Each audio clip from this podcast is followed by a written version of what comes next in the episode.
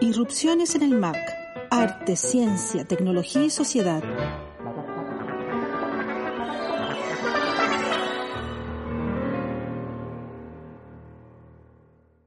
Hola, soy Alessandra Buroto del Museo de Arte Contemporáneo y junto a Mónica Bate y Claudio Muñoz les damos la bienvenida a una nueva sesión de Irrupciones en el MAC. Hoy conversaremos con el artista uruguayo Brian McKern y con la curadora e investigadora chilena Valentina Montero. Ambos vienen trabajando hace unos meses atrás, casi más de un año, en la exposición que Brian realizará próximamente en la sala 6 del eje alta tensión del Museo de Arte Contemporáneo, aquel eje donde anilla realiza su programa curatorial de manera sistemática. El Mundo Interior Backup 3.1, que es la tercera versión de Backup, conviven algunos tesoros que Brian ha coleccionado desde muchísimos años, básicamente desde los años 90, cuando surge el NetArt, y él se consolida también como uno de los artistas latinoamericanos que ejerce dicha práctica. Este género, movimiento que surge con la eclosión de Internet de manera masificada, irá a generar una serie de olas y un impacto tremendo en la,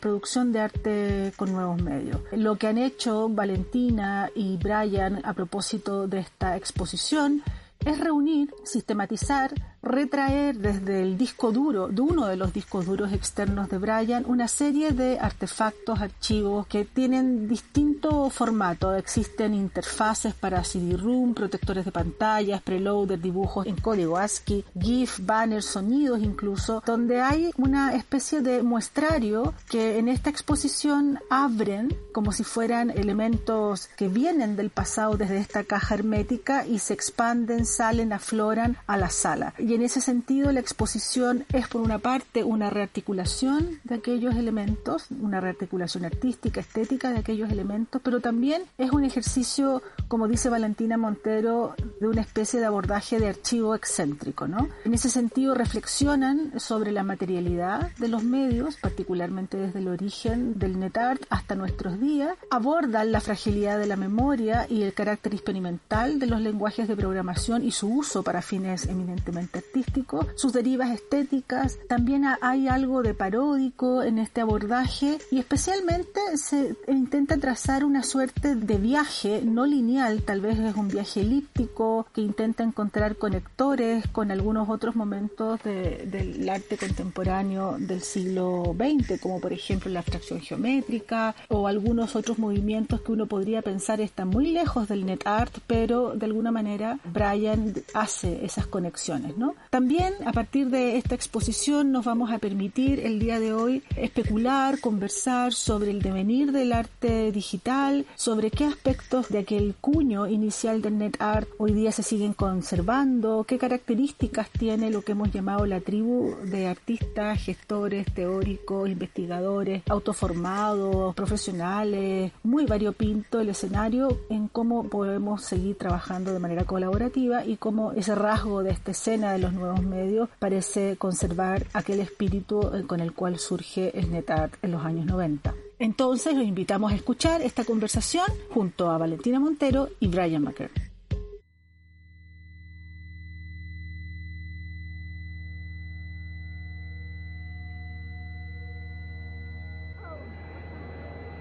Yo amo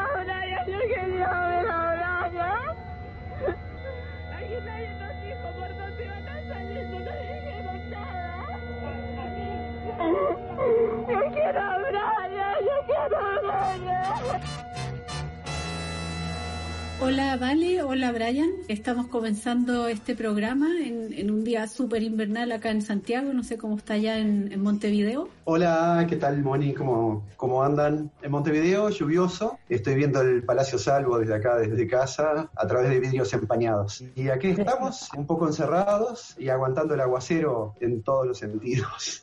Sí, bueno, acá estamos un poco en lo mismo. Bueno, y Vale nos acompaña también desde la, de la quinta región, que creo que también está parecido. Sí, bueno, ayer tuvimos una jornada de lluvia intensa que agradecimos, pero por otro lado también preocupados porque la cosa está más o menos complicada acá en el puerto para la gente que está sin trabajo y etcétera. Pero por aquí bien, por lo menos ahí contemplando barquitos y, y un crepúsculo Así que estamos crepusculares esperando.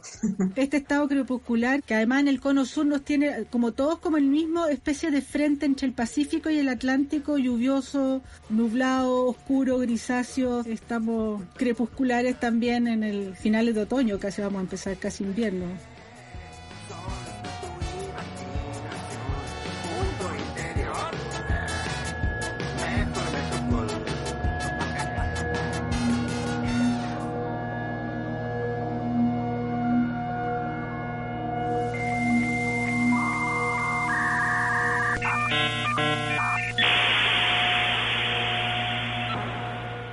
Qué bueno que estén acá eh, en este, creo que ya es el séptimo capítulo, ¿vale?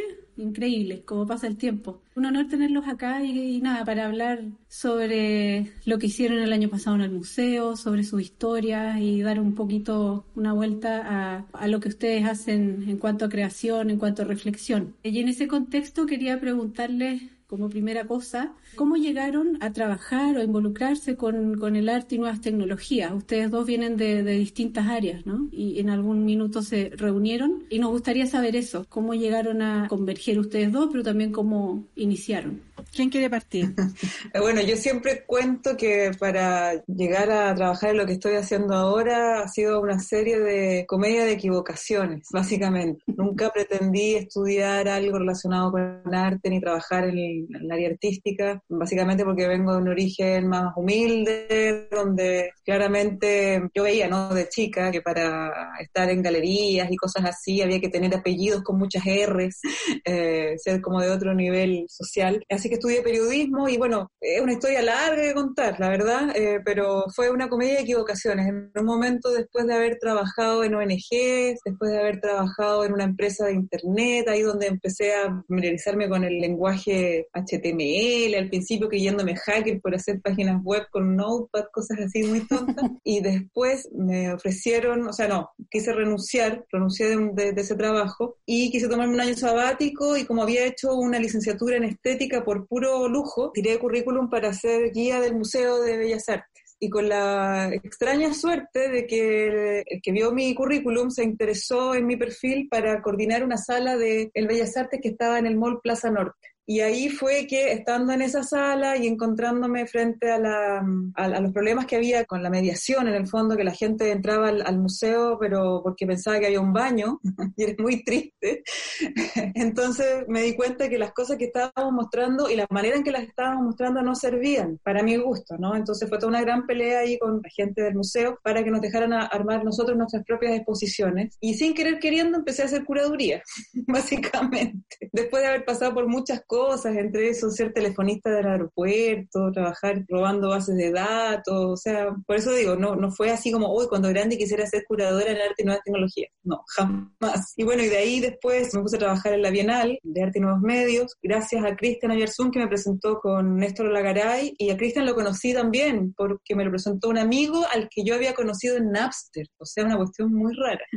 y después de eso me fui a España y ahí ya me, me dediqué a profesionalizar haciendo un máster en comisariado en nuevos medios y aquí estamos. Ahí ya te metiste en serio. España conocí justamente y ahí le doy el pase a, a Brian porque justamente primer año ahí en, en, Barcelona y conocí a Brian en una cena junto a Graciela Taquini que es que me había invitado. Y bueno, y nos juntó 31 minutos, justamente. Eh, nos hicimos muy amigos a partir de, de hablar de programas de 31 minutos y encontrar ese, ese nexo tan puro, ¿no? Porque que refiere a esa, bueno, a algo infantil, pero también a, una candidez en la visión de las cosas, pero también una ironía y, y sí, una, una acidez. Es como que ustedes siguen con 31 minutos hasta el día de hoy a veces.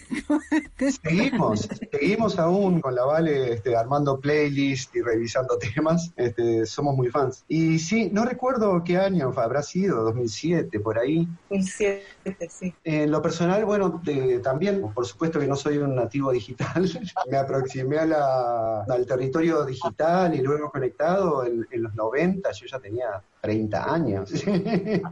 Para mí es una cosa buena, o sea, de como tener, haber tenido una vida antes de lo digital. Desde niño siempre fui como muy, muy curioso, siempre desarmando cosas, siempre atrás de la mecánica, la electrónica y la electricidad de las cosas, desarmando juguetes y armando metaladros con licuadoras para perforar este, tarjetas, para hacer eh, luces audiorítmicas, por ejemplo, este, la adolescencia, todo ese tipo de cosas, ¿no? Jugar mucho con armar plaquetitas de, cosas, este, pero siempre como, como un hobby en el cual, bueno, me iba metiendo, ¿no? Hasta que en un momento también, bueno, hice curso de, electrónica en los 80 y todo eso. Bueno, conocer el 555, por ejemplo, los circuitos monostables y todo eso, hacer ruiditos, pero claro, en ese momento no se veían como una, una música, sino que eran demostraciones de circuitos, ¿no? Yo en realidad vengo de la música, o sea, lo mío siempre fue la, la música y dediqué muchísimo tiempo a tocar, yo toco el bajo, llegué a vivir profesionalmente de eso y todo eso, paralelamente también, bueno, trabajé al lado de un faro, acá en Punta Carretas, este, haciendo en un servicio de,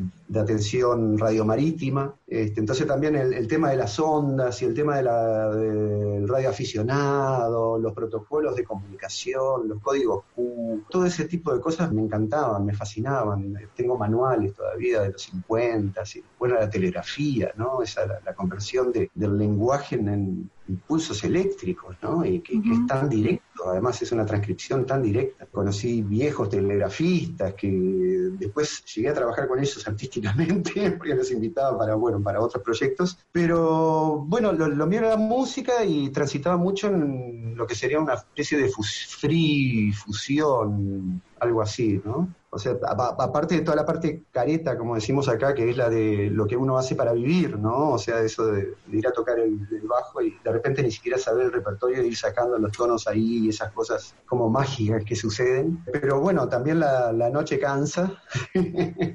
bueno, y cuando comenzó Internet yo ya venía investigando las TK90 y esas cosas, las Sinclair, por el tema de generación de música, que por supuesto era en ese momento de una muy baja calidad que ahora es enternecedora, ¿no? O sea, de los 8 bits, como en ese momento eran muy, muy mal vistos, ¿no? Y creo que pasa con la fotografía también, ¿no? O sea, de todos estos efectos que hay ahora del Olga y estas cosas que en realidad, estas aberraciones que en aquel momento a uno le salía mal la foto o le salía mal la música. Y esa baja resolución que después se convierte en la firma de ese medio que desaparece, se vuelve casi un ritual el recuperarlo y, y el entenderlo desde esa ternura, pero también las posibilidades que, tenían esas pequeñas máquinas para poder nosotros desarrollar nuestros proyectos. Entonces, bueno, me, voy metiendo así de, cabeza al tema al territorio digital. Un secreto era que quería eh, no depender de bateristas, entonces eh, el territorio digital era muy bueno para suplantarlos, este, pero bueno, pero no muy bueno en, calidad. Y bueno, pero eh, lo que me pasó muy rápidamente fue que al empezar a investigar internet, o sea, ni, bien sale, me, meto, yo siempre pensando en lo que es la producción sonora, musical y la distribución de la misma. O sea, internet para mí se me presentó en una primera instancia como una plataforma de publicación pero muy rápidamente me hizo un clic adentro, se ve que yo estaba esperando ese cambio y además venía mucho del free jazz, venía mucho del tema de la tesitura libre en la composición, en la interacción con otros agentes musicales, con amigos músicos, este, yendo por el lado de, generar como territorios del trance del, del cual se salen y se entran según determinados protocolos que solo los músicos los entienden cuando están tocando, ¿no? que puede ser una mirada o puede ser algún indicio para arrancar con un arreglo que te lleva a otro lugar, que es como un oasis donde uno empieza a improvisar, ¿no? Y así vamos saliendo y entrando de esos territorios afectivos, que también era como una ritualidad. Pero cuando entro en lo, en lo digital, es claro, empiezo, empiezo a comprender el tema de la programación básica también, un poco como dice Vale, ¿no? O sea, el entender, el abrir una página y poder ver el código fuente, o sea, ver código fuente y te mostraba qué era lo que estaba renderizando, lo que estaba viendo, qué era lo que significaba y ahí entender el JavaScript, y bueno, que se pueden llamar cosas eh, aleatoriamente, y armarte un pool de posibilidades, y según un algoritmo de azar que se elija una de esas tantas posibilidades, y que se pueda generar una narrativa totalmente no lineal, y que no sea siempre la misma, y, y que esté dependiendo de nubes, de aleatoriedad. A mí todo ese tipo de cosas me cautivaron y me llevaron como a enfrascarme con lo que el territorio digital mismo, o sea, no, no ya esa plataforma de publicación que va como por arriba y que es una herramienta, sino eh, todo, todo lo que es hacia adentro, ¿no? ¿Qué es lo que está pasando? ¿Por qué estoy viendo lo que estoy viendo? ¿Cómo son representados esos procesos? Hay eh, eventos programáticos sucediendo debajo, hay procesos electrónicos sucediendo más abajo, y cómo uno podía atacar todos esos niveles de procesamientos de cosas para incidir justamente en lo que uno termina viendo. Por ejemplo, el glitch mecánico, el, solo raspar un cable nomás, por ejemplo, de una tarjeta de, sonido de una PC, inducía a, ruidos que, eran muy interesantes de, de seguir desarrollando. Y ahí es como cuando me meto directamente en el tema del netar.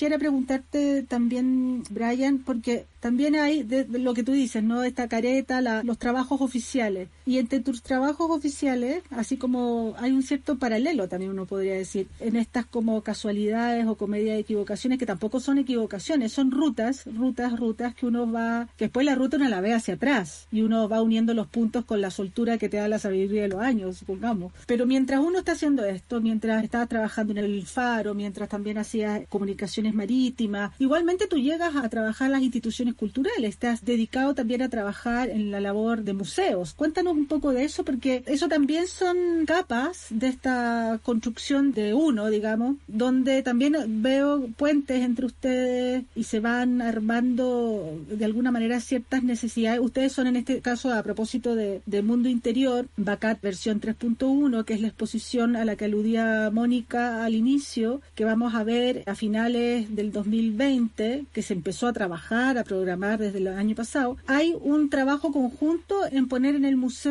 esto que nos estás contando, ¿no? Estas capas subterráneas de un, del imaginario, que, del territorio más bien que fuiste construyendo. Pero hay un paso en tu recorrido que tiene que ver con trabajar en el aquí y el ahora en una institución museal, que es un poco tal vez menos conocido de tu quehacer y que sin embargo te ofrece unas prácticas y una manera de entender el espacio, las relaciones con el público, algo como lo que decía Valentín de cuando llega al espacio museal en esta sala del Bellas Artes en el mall, se replantea todo ese circuito. Sí, es, raro, porque en realidad eh, mi carrera en realidad fue bastante anti-institucional. O sea, la, música es como que uno siempre la viva como por fuera de las instituciones. Generalmente. Capaz que ahora a nivel contemporáneo uno esté más atado, pero, pero en esa época el músico como que se las arreglaba, ¿no? Pero con el tema del NetArt, por ejemplo, empezamos a tener una fuerte impronta y una actitud totalmente anti-institucional. Las instituciones, o sea, directamente no les importaba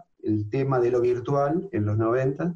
Y a nosotros que sí, bueno, eh, obligadamente nos tuvimos que ver desempeñando funciones que ni siquiera habíamos pensado, que es, por ejemplo, el organizar, el seleccionar, el reflexionar, cuando hacemos una selección, el justificarla, y, bueno, después el organizar, no sé, nuestros primeros encuentros de música electrónica, por ejemplo, eran también con conexiones en streaming que no andaban, ¿no? A fines de los 90, a principios del 2000, este, pero había toda una intención, nosotros organizábamos con artistas de, de todo el mundo que enviaban sus archivos y hacíamos como grandes sesiones de VJ mientras músicos electrónicos tocaban y la, toda la parte de animación escénica era desarrollada por uh, artistas de, todo el mundo que enviaban sus archivos en Flash o eh, bueno, lo que fuera. ¿no? Bueno, eso, eso gradualmente, desde los 90 hasta mediados del 2005, por ahí, fue una escuela enorme de, aprendizaje y de rodamiento ¿no? en, la, organización. Y también el descubrir talentos y, vocaciones que uno no, no, no, había pensado. En realidad yo soy bastante, no sé, no soy una persona muy social, no me siento muy social, soy bastante como retirado así, pero descubrí como una, una manera de, relacionar cosas, de ser funcional en, en muchísimos tipo de, cosas de gestión y, de organización de grupos humanos y de interpretar visualizaciones de la organización en la que uno estaba, por ejemplo, llegué a desarrollar mapas de visualizaciones, de, yo la territorialización, de la gestión de cultura de Montevideo, por ejemplo, cosas así que nunca lo había pensado y sin embargo empecé como venía trabajando con el tema de las cartografías también y eso, que fue algo que me dio también el, haber entrado en el territorio digital porque es algo que empecé a investigar, bueno, el tema del ciberespacio y posibles cartografías de eso, me volví como bastante conocedor también de esa temática. Y vi que pude empezar a aplicar un montón de herramientas que había desarrollado de una manera totalmente libre y guiado, como, como tú decís, este, Ale, como casi por el error. O sea, que yo siempre me manejo bastante con la, intuición. O sea, no, no, me, sale muy mal pensar las cosas y tratar de hacerlas. a veces las expreso como un deseo, pero después eh, cuando pienso en el camino que hay que hacer para desarrollar las cosas es como que me empieza a cansar. La carta ganja es muy, muy, muy lineal. Pero sin embargo, claro, la, la, vida va y uno va tomando decisiones y va encontrando de repente cosas pensaba que no, no, no tenía dentro, ¿no? Y eso también ha sido como de ida y vuelta, o sea, a medida que me he interesado más, he empezado más a trabajar en esos territorios de gestión cultural y esos territorios también me han devuelto a mí más conocimiento y más experiencia y bueno, y así ya van más, no sé, 20 años haciendo estas cosas y bueno, es, es, es un, un, poco por, por ese lado, ¿no? O sea, hay como una retroalimentación en ese desempeño.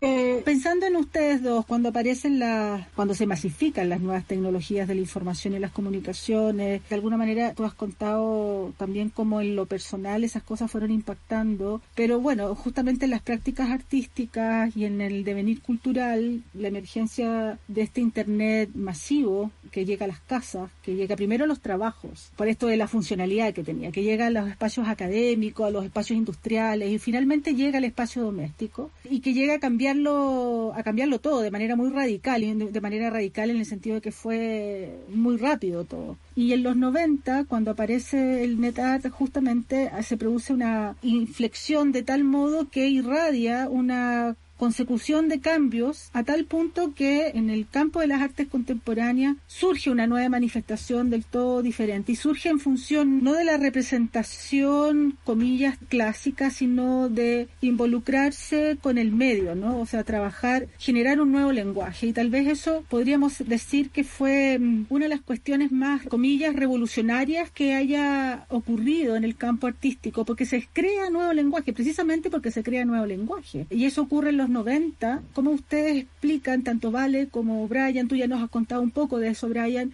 Pero vale, ¿qué te parece ese momentum? ¿Hay un momentum? Tú mirando hacia atrás, además hay que decir, Valentina está realizando un postdoctorado, ha publicado alguna, algunos libros, es, investigadora y uno de los trabajos o, o, investigaciones de preocupaciones más recientes de la Valentina y que de alguna manera explican cómo esta curatoría con Brian tiene un sentido también de recoger, interpretar un momento, ¿no? Porque Brian justamente es uno de los exponentes latinoamericanos del net art más importante, no solamente pionero, sino además alguien que se ha dedicado a coleccionar aquel campo, digámoslo así por ahora. ¿Qué significó el net art y qué sigue dando? hasta el día de hoy. Sí, bueno, eh, yo también empecé, apenas apareció Internet de manera masiva en Chile, me conectaba desde el campus Oriente de la Católica cuando estudiaba estética, o me iba al crisol de medicina, las salas crisol de medicina, porque esas no las cerraban, a veces me pasaba hasta las 5 o 6 de la mañana conectada a internet, una cuestión, con los ojos inyectados en sangre, así, aprendiendo tonterías, o sea, haciendo páginas web, metiéndome en el canal IRC, que era este canal, conociendo hackers de 14 años, uno que vivía en, La Pintana y otro que vivía en Las Condes, y sin embargo te daba esta oportunidad ¿no? de, de no tener una identidad fija. Primera cosa, eras como ni siquiera la palabra avatar existía, era un nickname, solamente eras un nickname y que te podías reinventar una, una personalidad, o sea, podías no tener género. Entonces, todas estas cuestiones que después yo las leí a propósito del ciberfeminismo y qué sé yo, yo las sentí que las experimenté en carne propia con 25 años. Entonces era muy interesante porque sin saberlo, por lo menos, yo en ese entonces estaba haciendo cosas de NetArt, porque por ejemplo hacía una página web, pero en vez de la típica página web hecha con front page que traía como la plantilla ya clásica, no hacía simplemente un link y ese link te llevaba una foto y esa foto te llevaba a un archivo de sonido y yo le mandaba eso a un amigo que se había ido de viaje y él me respondía unos mails clásicos. Entonces era súper interesante esa eh, exploración de nuevas formas de comunicar. Luego cuando me puse a investigar un poquito más sobre eso, gracias a las listas de correo que habían entonces, empiezas a descubrir que eso recién en el año 2000, que en efecto hay un montón de artistas haciendo eso. y me pareció un momento maravilloso porque en efecto significaba como una nueva oportunidad para el viejo anhelo de algunos artistas de, saltarse las determinaciones de las instituciones y del mercado. Y, además de saltarse las condicionantes geopolíticas que, que siempre han cruzado la historia del arte, la práctica artística. O sea, no tenías que haber nacido en un país del norte o irte a vivir a, Europa o a Estados Unidos para tener la posibilidad de tener un lugar, sino que lo podías hacer desde tu casa. Entonces eso creo que era súper valioso. Yo en clases, sobre todo cuando lo comentamos, lo comento como, como una tercera oportunidad. La primera en, los años, inicio del siglo XX, la segunda cuando aparecen las acciones de arte y el arte conceptual, de, pensando ya en este objeto efímero. Y un tercer momento que yo lo veo vinculado al, a Internet y a las, a las nuevas tecnologías de uso cotidiano, no, no hechas para gente profesional. Entonces, a mí me parecía fascinante porque permitía inventar un nuevo lenguaje gracias a estas nuevas tecnologías. O sea, era una forma de sacarse todos los lastres de las prácticas anteriores, vinculadas también al genio, porque acá cualquiera podía aprender un código, no tenías que saber dibujar para poder. Ahí recién yo pensé, hoy sería interesante ser artista. no tengo que. claro, porque cuando yo era buena para el dibujo, pero odiaba que, no sé, pues, mi pulso malo, se me, se me corría la pintura. O sea, acá usando herramientas digitales lo podías hacer muy bien, el apropiarse de, de videos, intervenirlo, todo digitalmente. O sea, era mucho más, más asequible donde primaba más bien la creatividad y el, y el ingenio, más que el oficio riguroso era otro tipo de rigor, ¿no? Finalmente, de aprender algunas herramientas, aprender algunos códigos de programación, etcétera. Entonces, para mí significó eso, como era un, territorio más liberado. Y por otro lado también, y es por la razón la cual sigo trabajando en el área más bien de artes mediales, es que mm, aún hoy podría decir que la, comunidad artística que trabaja en este territorio, en esta especie de subcampo, no sé cómo llamarlo, del arte contemporáneo, no carga tanto con los vicios del sistema sistema artístico tradicional. O sea, visuales en general, digamos. Claro, no, no noto esa especie de obsesión por la fama, esa competitividad, porque justamente muchos de los artistas que ya, no pensando en, solamente en NetArt o en, o en trabajo digital con computadoras, sino que con tecnología en general, se necesitan entre ellos, ¿no? Hay una necesidad de colaboración que les imprimió sin querer, queriendo, yo creo, un carácter más buena onda. También por unos condicionamientos de, de, las propias obras, ¿no? Porque son obras que muy difícilmente un coleccionista va a comprar, o una institución incluso, porque son difíciles de mantener, porque no se, no se entienden los protocolos, porque muchas obras tampoco están hechas, pensadas para eso, sino que también están más apuntando a procesos de investigación, donde justamente el error no es un problema, es una bendición que te permite ir avanzando en generar nuevo conocimiento estoy demasiado buena onda con lo que estoy diciendo, yo creo. estoy buenista. Pero de verdad, una lágrima rueda por mi mejilla mientras veo un atardecer que se muere, ¿no? Ojalá pudiera ver lo que estoy viendo. De hecho, voy a girar la pantalla, no sé si va a dar el... Acá se ve igual, la ve, rojito, morado. Sí, acá de noche. Rojo, morado. Acá ya es de noche. Tremenda vista. Entonces Oye, con ese Sí, pues ya, pasó, ya pasó el sol por ahí. Oye, me llama, me llama la atención que en la conversación con la Clau González habló lo mismo. Yo creo que hay una, una sensación parecida de O buena sea, onda. eh, no es romanticismo que Exacto. está todo para que me ponga romántica contemplando este crepúsculo, pero es verdad, o sea, mm, hay una, un ambiente de trabajo mucho más, más entretenido también. Incluso podría ser medio paradojal, pero bueno, yo siempre hablo de que eh, el espacio de las artes mediales funciona más, opera más como un como una especie de tribu, ¿no? Como un, un- como una, una especie de nomadía donde hay distintas tribus que están definidas por su contexto más local, pero hay una sensación como de pequeño pueblo, ¿no? Que tiene estas como movilidades, esta necesidad de juntarse, de hecho. Y eso ha sido, por eso pienso, eh, aparentemente paradojal si uno piensa en la el carácter eventualmente rígido de las tecnologías, que puede ser un poco en apariencia paradojal pensar que esa necesidad de estar juntos, de colaborar, ¿no? De, de esa, esa como impulso hacia el encuentro, esta cosa más colectiva, yo pienso que proviene de la naturaleza de las tecnologías, que hay un rasgo ahí donde es súper difícil trabajar solo, se necesita, eso que tú llamas, ya el ego del artista genio es imposible, porque en realidad se necesitan muchos maestros chasquillas, se necesitan muchos maestros chasquillas creativos. Entonces eso ya implica una negociación, transacción, pero también las tecnologías podrían pensarse como algo súper high-tech o como algo inalcanzable, porque una cosa es tener un computador y poder acceder a Internet y a las bibliotecas o los archivos, y otra cosa es generar esos artefactos, generar procesos, y en la generación es donde está este campo creativo ha necesitado ablandar las tecnologías, hacerlas, abrirlas. A mí me pasa que tiene que ver también con el proceso de, aprendizaje de las cosas. Creo como que la necesidad de grupo tiene que ver con eso también, de compartir conocimiento, ya sea por red o en presencial o qué sé yo, esa cuestión es súper fuerte en esta área.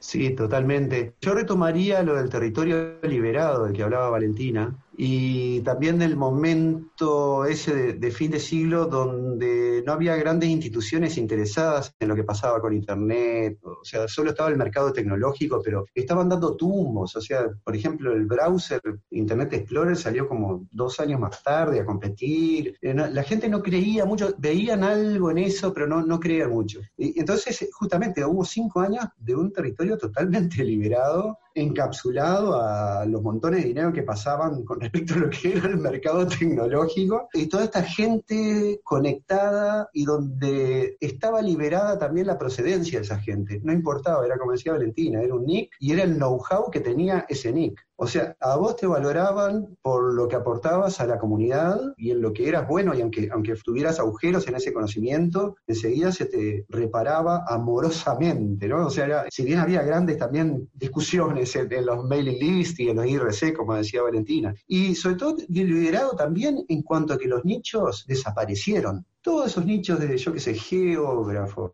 programador, filósofo, escritor, músico, diseñador, todo eso, todo el mundo entró en la misma sopa a cocinarse y empezaron a ver contactos que sí, que eran súper puros. O sea, a mí me daba mucho la sensación de lo, que tú hablabas de la tribu. O sea, yo siempre lo comento, para mí era como integrar, eh, encontrar integrante de una tribu que quedó desperdigada por todo el mundo y de repente ibas encontrando esas gemas de personas que decías, pero, pero es mi hermano, es mi hermana esta persona. Bueno, y siempre en base a trabajos comunes que te ibas conociendo. Pero a mí me interesaba también ese, ese remix que había de know-hows, de procedencias académicas y no académicas. O sea, podía ser un, chico de 15 años que no sabía ni leer, pero arreglaba circuitos o, programaba súper bien, a gente muy encumbrada que, que de repente desde la filosofía trataba de darle una especie de contención o, algo así. Y lo bueno de ese territorio liberado también era que no nos miraba ni el mercado, porque era algo totalmente, eran unos locos mm. eh, que estaban haciendo cosas improductivas, cuando nuestro discurso de mercado es justamente la,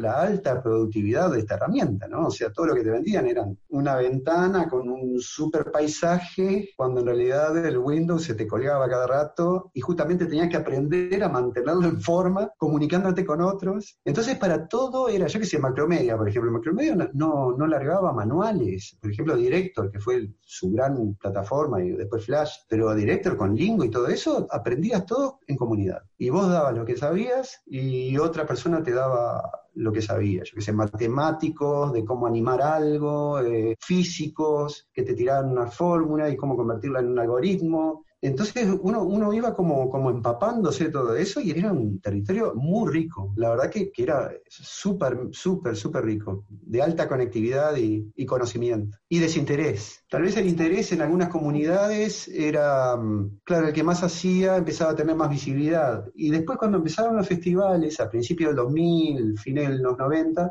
en una comunidad, ¿a quién invitas? El que más visible de esa, de esa comunidad. Y ahí, ahí empezaban a haber respireces, ahí empezaron a destruirse algunos grupos también, empiezan a, surgir problemas de egos y un poco también el inicio de lo que dice Valentina del mercado y el sistema de arte que empieza a interesarse por eso. Ahí ya depende mucho del, corte de la persona, ¿no? Y qué es lo que aspira en su vida pero ese, momento yo lo recuerdo con muchísimo cariño, con muchísimo este, frescor por, por la cantidad de, energía que tenía, ¿no? De, de, contactos, de gente que tengo tengo hermanos por todo el mundo, conocidos en esas épocas y que... ¿Y qué de esos como elementos constitutivos se mantienen hoy día? Considerando que ya han pasado, no sé, muchísimos años, un par de décadas, pero que de eso se sigue manteniendo como cierto ADN, tal vez mutante, pero de alguna manera sigue estando presente, porque seguimos hablando, bueno, hemos empezado a hablar justamente de, miren, hemos empezado a acuñar los mismos términos del sistema, hablamos de una escena de las artes mediales y tú más bien la piensas como este territorio, me gusta hablar de campo, pero también campo puede ser una cosa media academicista, más bien este territorio mixto, mixturado en proceso, ¿no? Porque un territorio es como que se va armando, o sea, no es una tierra baldía, es un,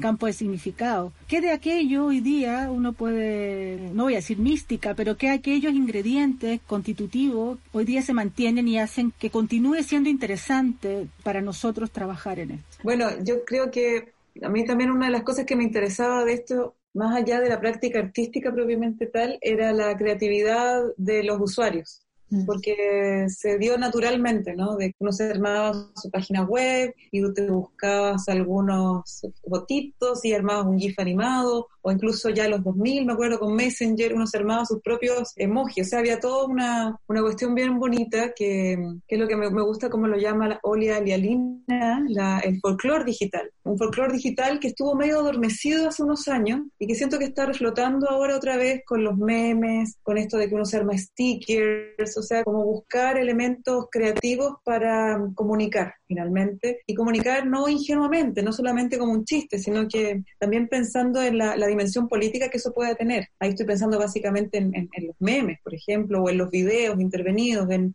todas estas mismas estrategias se están utilizando para las fake news, pero utilizarlas como una especie de operaciones de resistencia. Creo que mm, ahí hay algo que se recuperó. Estuvo medio adormecido, insisto, en el momento que Internet muta a la web 2.0 y que empiezan las redes sociales y que pareciera que uno solamente compartía selfies. ¿no? Creo que, vino un momento de, recuperación de esa energía creativa y que en el caso de los artistas, creo que igual ellos han tratado de ir a la, a la par con esto, ¿no? mutando ya quizás para otras cosas, quizás no tanto probando interfaces distintas sino que pensando algunas temáticas más concretas, que tienen que ver justamente con algo que no habita solo en la Internet, sino que mm, ya empiezan a haber estas reconsideraciones a, la relación del mundo físico con el mundo virtual y cómo incluso la palabra virtual que nos quedó corta, como nos quedó corta la palabra realidad. Creo que ahí vienen también preguntas que son a nivel incluso eh, filosófico, ¿no? que son súper interesantes con la inteligencia artificial, con la realidad aumentada, etcétera. Sí, yo creo que también el, eh, la capacidad de asombro, ¿no? La capacidad de asombro la, la, que despierta esa curiosidad de querer saber más. Eh, creo que van cambiando las comunidades, eso sí, porque claro, hay tecnologías que van desapareciendo o que se van cansando o que son optadas, cooptadas por el sistema y entonces ya no son, dejan de ser interesantes. Por ejemplo, bueno, estaban toda, toda la parte de hacks, pero después todo eso que pasa a ser ya de objetos, ¿no? Y ya se empieza con los procesos de electrónica, ya empiezan a haber como elementos más baratos también para poder jugar con ellos y poder quemarlos sin tanto trauma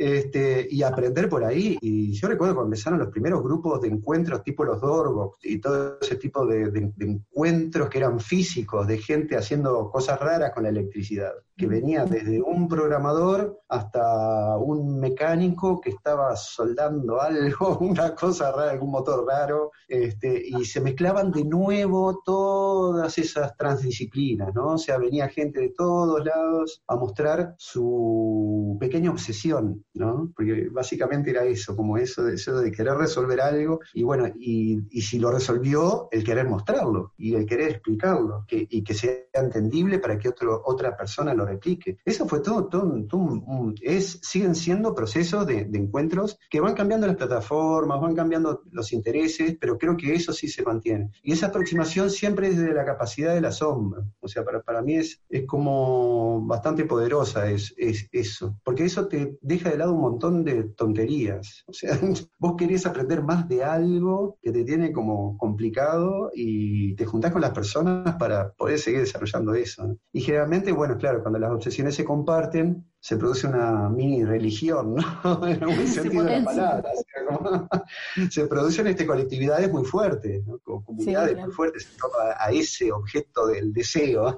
Este, y bueno, pasa con los arduinos, pasa, pasa con robótica, este, claro, o sea, se ha desplazado de lo que eran las comunidades online específicamente para cosas online, que era, bueno, ¿cómo le hago a Lingo para que directo eh, suceda tal cosa y pueda ir mezclando cosas que eran muy complicadas en el momento, mezclar el video con audio, con texto y que todo tenga un grado de interacción o reacción entre ellos. Eh, ahora de repente son otro tipo de procesos, ¿no? Pero creo que los caminos son los mismos y que Ale en eso te doy toda la razón, o sea, es, es algo de lo que queda de esa, de esa proposición de, la, de estas plataformas de nuevas tecnologías que promueven eso. Pero claro, es un camino cargado de, rodeado de erizos y espinos. Digo, nosotros somos, vamos muy felices por nuestros túneles en el monte, pero eh, son montes cada vez más este, espinosos y más áridos, y hay más control, está más cooptado por plataformas globales de publicación, por ejemplo, cuando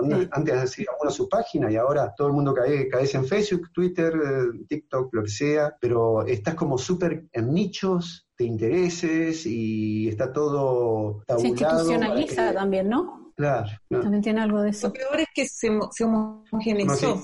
En un sentido también como que se reduce, porque al homogenizar determinadas necesidades de comunicación en determinadas plataformas, se, se, o sea, se reduce el discurso también, la, riqueza, digamos, la, la, diferencia, se va hipercanalizando. Como que se pierden grises de alguna manera. Sí, sí, sí, porque vas usando solamente una técnica una técnica para comunicar aquello que eventualmente cuando era más abierto se usaban muchas más y había más posibilidades. Y una estética, y también no solo una estética, ¿no? Que es lo que pasó, por ejemplo, con las páginas web, que de repente todas son iguales. Todas iguales.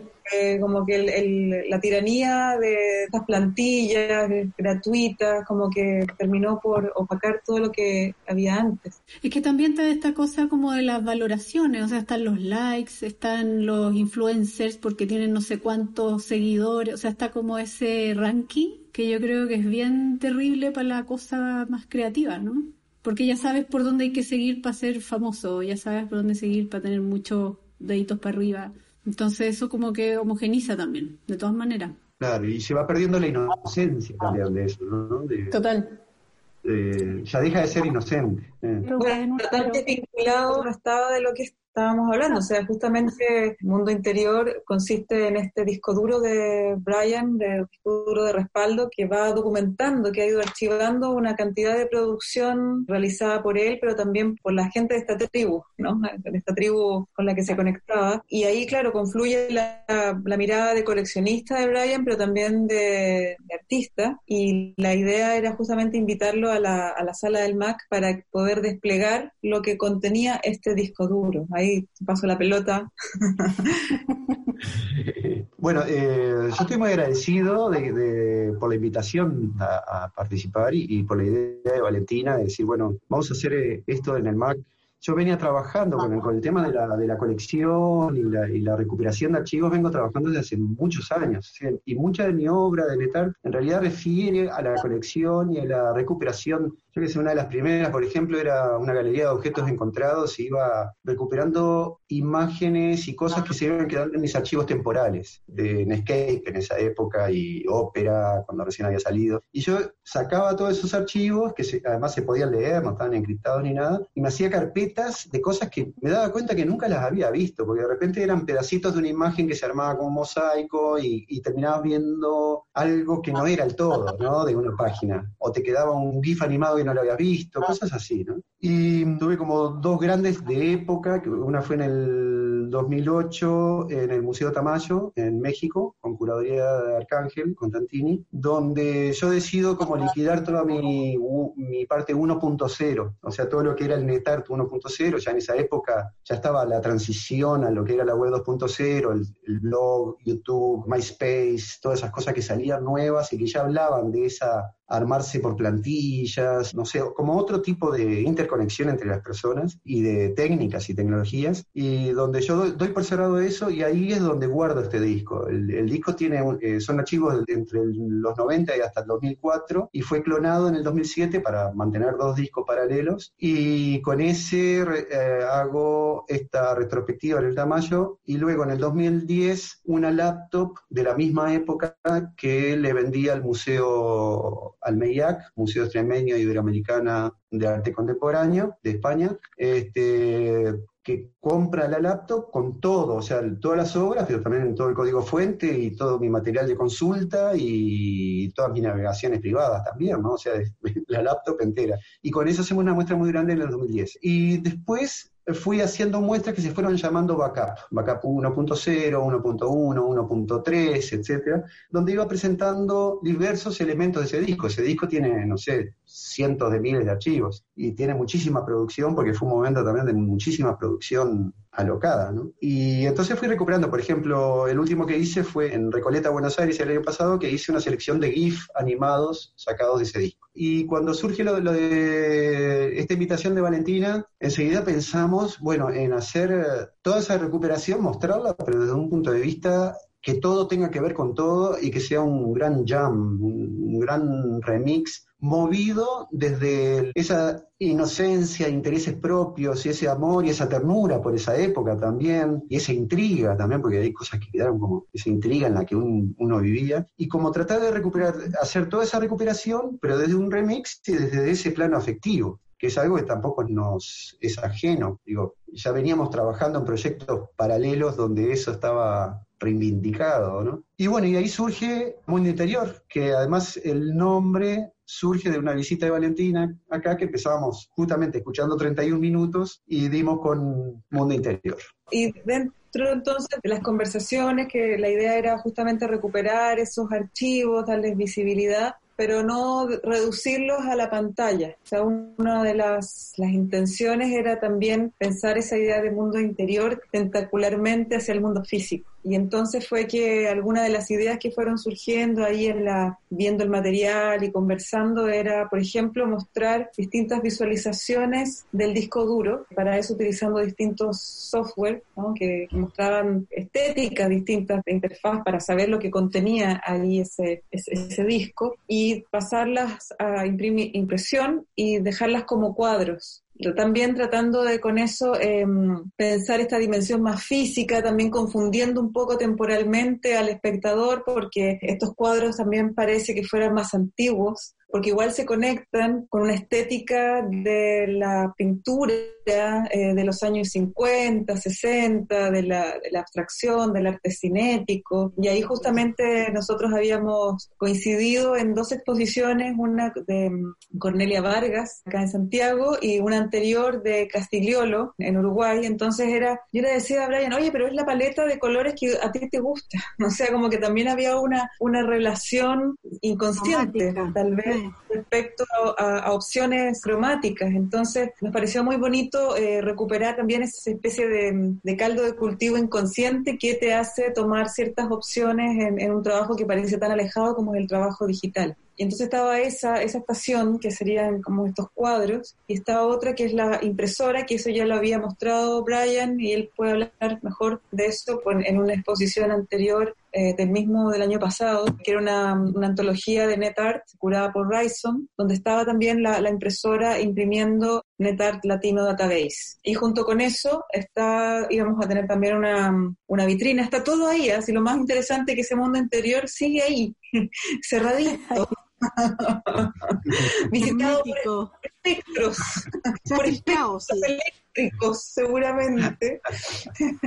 y en esta vitrina ahí va a estar un libro de artista que hace Brian, que es una especie de respaldo físico a otro sitio que él tiene que se llama No Content, que es un sitio que contiene preloaders, preloaders que no llevan a nada, pero que recogen una estética también de una época que es cuando uno trabajaba sobre todo con Flash, que era todo un tema, los sitios web y pensar cuál va a ser el preloader, ¿no? Era también todo un arte ahí. Entonces muy bonito también era más lento todo. Claro, todo era más lento, o sea, la, eh, la, lentitud exigía también un trabajo creativo, que eso es muy, muy bonito, de pensarlo de esa manera. Y es muy curioso también, si reflexionamos en cómo generalmente se nos dice que hay que respaldar el patrimonio cultural digitalizándolo, ¿no? O sea, que hay que digitalizar los libros, tú recién antes hablábamos de, programas de radio, que habría que digitalizarlos, como que si lo digital asegurara la pervivencia de las cosas, y no es así. Entonces, Brian hace todo lo contrario, él conserva observa un sitio digital, pero haciendo un libro de artista con cartón, con recortes, con eh, pequeñas cositas, estampillitas, una lupa pequeña. Entonces es como el, otro, la otra mirada desde, desde, el mundo físico. Entonces por eso nos parecía muy, muy entretenido, fue muy entretenido pensar esta exposición así, ¿no? Como, como este mundo interior también como, como una dimensión paralela también, como que habitara en un lugar bastante onírico también de, de cómo imaginamos la relación entre esto virtualidad y, y lo físico. Y es muy bonito también pensar que, que estas como, mm, no sé si entra en el terreno de las casualidades, pero sí como de la, del, del tiempo pensado como un elipsis, más que como un... Bueno, la idea del tiempo lineal es falsa completamente, digamos, eso sirve para planificar y si es que, pero esto de la abstracción geométrica, de esa paleta cromática, esa como encontrarse, porque también esas son matrices finalmente. Entonces encontrarse es como, es como identificar ciertos códigos que te permiten permiten relacionarte con otras producciones que temporalmente están desplazadas hacia atrás, pero que están conectadas, porque hay, hay justamente esos códigos van tejiendo una suerte de metalenguaje, podríamos decir, donde efectivamente la labor de investigación curatorial y el mismo artista que es capaz de eh, rearticular, no reordenar, sino armar nuevas rótulas con su propio material, termina generando unas fugas. de alguna manera algo se fuga algo sale de esta caja de Pandora, aunque está todavía hermética físicamente, pero el dato sale, se fuga y llega a instalarse. Y para mí una de las cosas entretenidas de esta exposición es que el fetiche también es puesto en cuestión. O sea, en, un sentido el fetiche está ahí, ¿no? En su caja de terciopelo, tú contarás un poquito, Brian, de esto, pero se fuga. En el fondo está hermético, está cerrado, pero es indudable que la caja de Pandora se abrió y algo se fugó y tú lo seguiste laceando, es como si hubiese seguido trabajando con el espectro. Y eso se despliega en el espacio y creo que se va a entender bastante bien eso. Sin pedagogías innecesarias, quiero decir. Sí, es que la aproximación eh, justamente es eh, desde esa percepción donde pre racional vendría a ser, ¿no? O sea, lo que buscamos justamente es como llamamientos a eso. Me encanta lo que decís porque realmente es lo, lo siento igual. Creo que el disco es como un ancla, un hardware que justifica todo eso que va sucediendo hacia afuera y que se va, va liberando como esas trazas físicas que, pero todo está contenido en, en, ese disco, digo, o sea, tiene esa seriedad del archivo, ¿no? Pero está todo transfigurado hacia lo matérico sobre todo, bueno, el, el, tema del libro de artista es un libro que yo aprecio mucho, era un seguimiento que hacía cuando hacía ese sitio en el 2001. Es un libro que mostré muy poco, ha tenido dos exposiciones y estoy súper contento de poder mostrarlo ahora, que además uno lo está viendo y está teniendo relación, por ejemplo, con lo que está sucediendo con los cuadros atrás o con el sonido que uno escucha, porque el sonido envolvente también es como, hay un interés específico en que eso sucediera, existiera, pero también con la instalación multicanal, una instalación multicanal este, súper sincronizada entre cuatro monitores y un proyector, que va mostrando como escenas de recuperación de discos, de, de, archivos de ese disco, y también del sitio que se está mostrando a través del libro, y también de la impresora que estamos mostrando con la NetArt Latino Database imprimiéndose, que también aparece volcada tanto hacia la representación, la visualización de datos todas intervenidas a través de glitches en los cuadros, pero también en la, en la instalación multicanal y también en el sonido. Entonces es, es, como un juego continuo donde todo está dialogando con todo y donde lo virtual se vuelve, pasa al mundo físico y donde el mundo físico también está en, claro diálogo con eso. El tema del sonido, por ejemplo, también hubo una ocultación del disco, le puse diferentes microfonitos y le tiré en DOS un dir barra S, entonces quedó revisando todos los archivos, listándolos, y ahí grabé todos los inicios de motor, las búsquedas de disco, todo eso, con un piezo y dos de bobina por inducción eso lo remezclo con los sonidos del sitio que está pasando y los sonidos de los archivos que se fueron encontrando y hay un gran remix sonoro que está hecho con, muchísimo amor y que es casi, eso lo llevamos a hablar con Valentina en un momento, buscábamos que sonara un ronroneado de gato, algo así, ¿no? Que tuviera ese arrullo. Si bien es más bien un concepto, ¿no? No, no, no es que sea específicamente eso, pero la idea es que fuera como uno entrara a la panza de ese gato que puede ser un caracol, por ejemplo, según Mundo Interior de 31 minutos, o una tortuga, pero esa, ese interior que uno entra y es arrullado, es involucrado y uno se siente ahí en el medio de la recuperación de todas esas cosas, un tanto lúdicamente, un tanto inocentemente, con muchas capas de reflexión y de aproximación al visitante, este, pero siempre buscando esa inmersión afectiva, como que uno esté ahí y bueno, y pueda también recuperar su propio mundo interior, ¿no? Como, como si eso también fuera una inducción a cosas como gatillos, a cosas más personales de, de cada quien que entre, entre ahí se, y se enfrente a eso. Se enfrente no, se introduzca en eso. Yo lo veo un poco así a, mundo interior. Y totalmente era una idea como en palimpsesto, más que una mirada así lineal, histórica, ¿no? Era como esto de, de superponer capas de historia donde se confunde qué es lo que pertenece a qué, a qué periodo. Eh, también, sobre todo, considerando que mucho del trabajo de Brian, por ejemplo, los Sound Toys, los hacía también apropiándose también de otras estéticas de, del cine negro, por ejemplo. Entonces, como finalmente el mundo interior termina siendo como un mundo no solamente individual, sino que también de una que nos refleja a una cultura, ¿no? de, de referencias, en, por lo menos en el siglo XX, del siglo XX al XXI. Sí, yo creo mucho en el remix, incluso de conocimientos que uno va obteniendo como consumidor cultural, ¿no? Por, eso, son películas, yo que sé, Stalker, son películas que a uno lo formaron, ¿no? no sé, o cosas de Hitchcock, o Vértigo, etcétera. Entonces son como referencias a ese consumo cultural que también lo formó.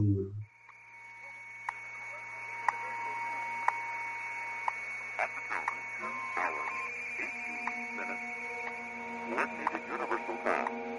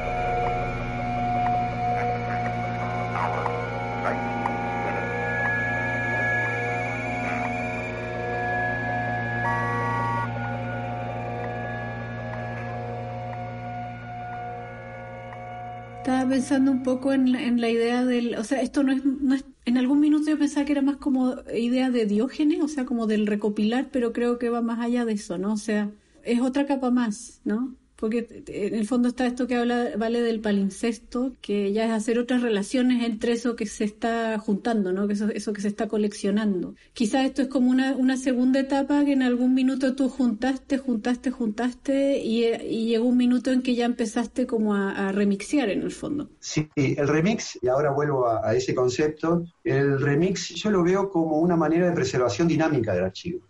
Ese archivo sí, por supuesto, hay, hay un diógenes involucrado, o sea, yo tengo una especie de TOC o trastorno compulsivo de que, no sé, la feria Mi Bio Bio, nuestro Bio Bio montevideano, que es Tristán Arbaja, por ejemplo, bueno, me lo conozco así, sé dónde están las cosas, siempre estoy consiguiendo cosas, van cambiando mis intereses de coleccionismo, pero siempre, siempre mi casa está llena de tonterías, cachu, cachuleros. Cachureos, cachureos. Bueno, ese disco con todos esos archivos que además uno cuando empieza a mirar los archivos empieza a decir, pero ¿por qué guardaba esto? O sea, uno ya empieza a perder hasta el sentido de por qué se archivó determinada cosa, ¿no? Empieza a aflorar, pero uno lo empieza como a revisitar desde la contemporaneidad, o sea, del momento en que uno está viviendo, y lo va empapando esa evocación que va haciendo de ese archivo, en vez de traerlo tal como empieza a jugar con otras cosas y así es como se van produciendo, por ejemplo, las situaciones eh, sonorovisuales son mixes de archivos de procedencias muy distintas a nivel de, de, épocas, pero que sin embargo tienen un diálogo propio donde se confunden y van generando nuevos sentidos. Esa preservación de dinámica, por ejemplo, yo, la veo, por ejemplo,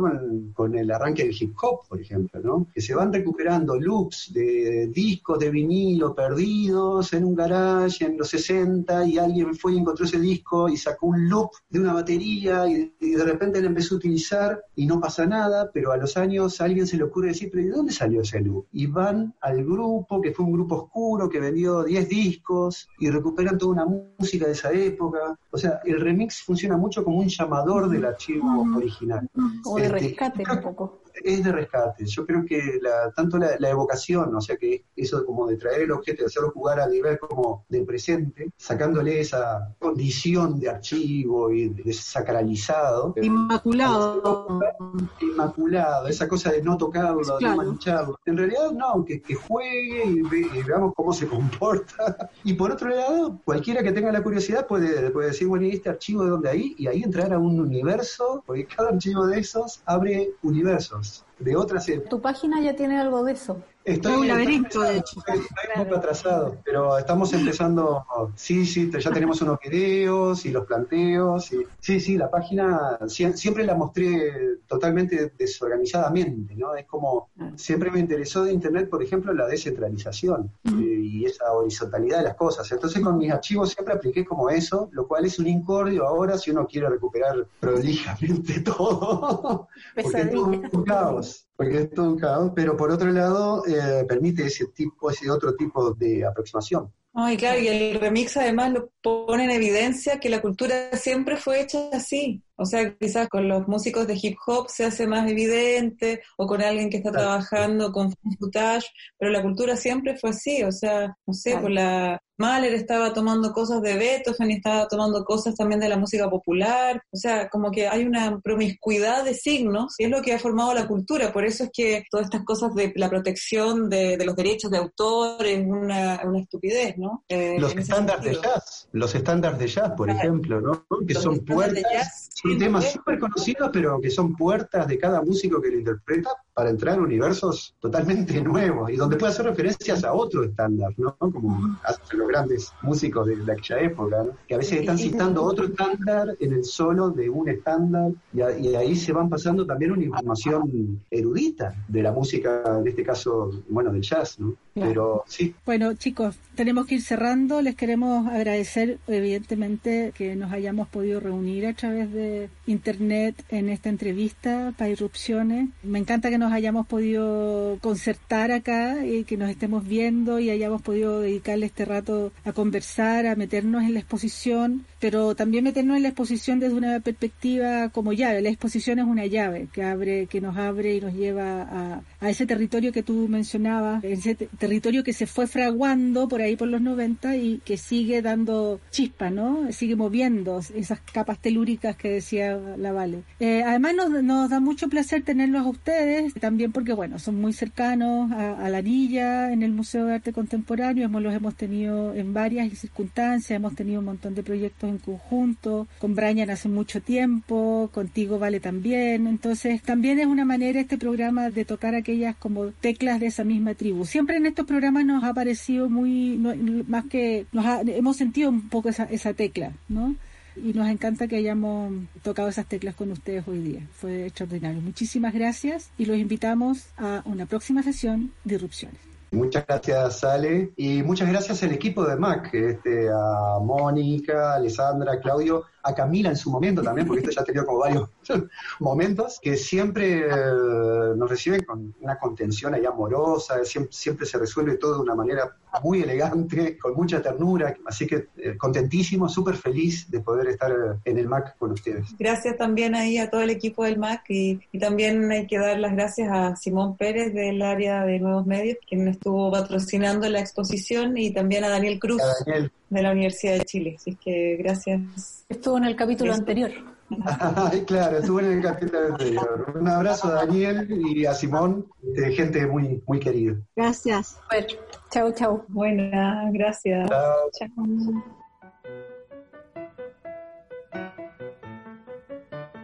Irrupciones es producido por la unidad Media Mac Anilla del Museo de Arte Contemporáneo de la Universidad de Chile. Conducen Mónica Bate y Alessandra Buroto. Sonido Claudio Muñoz.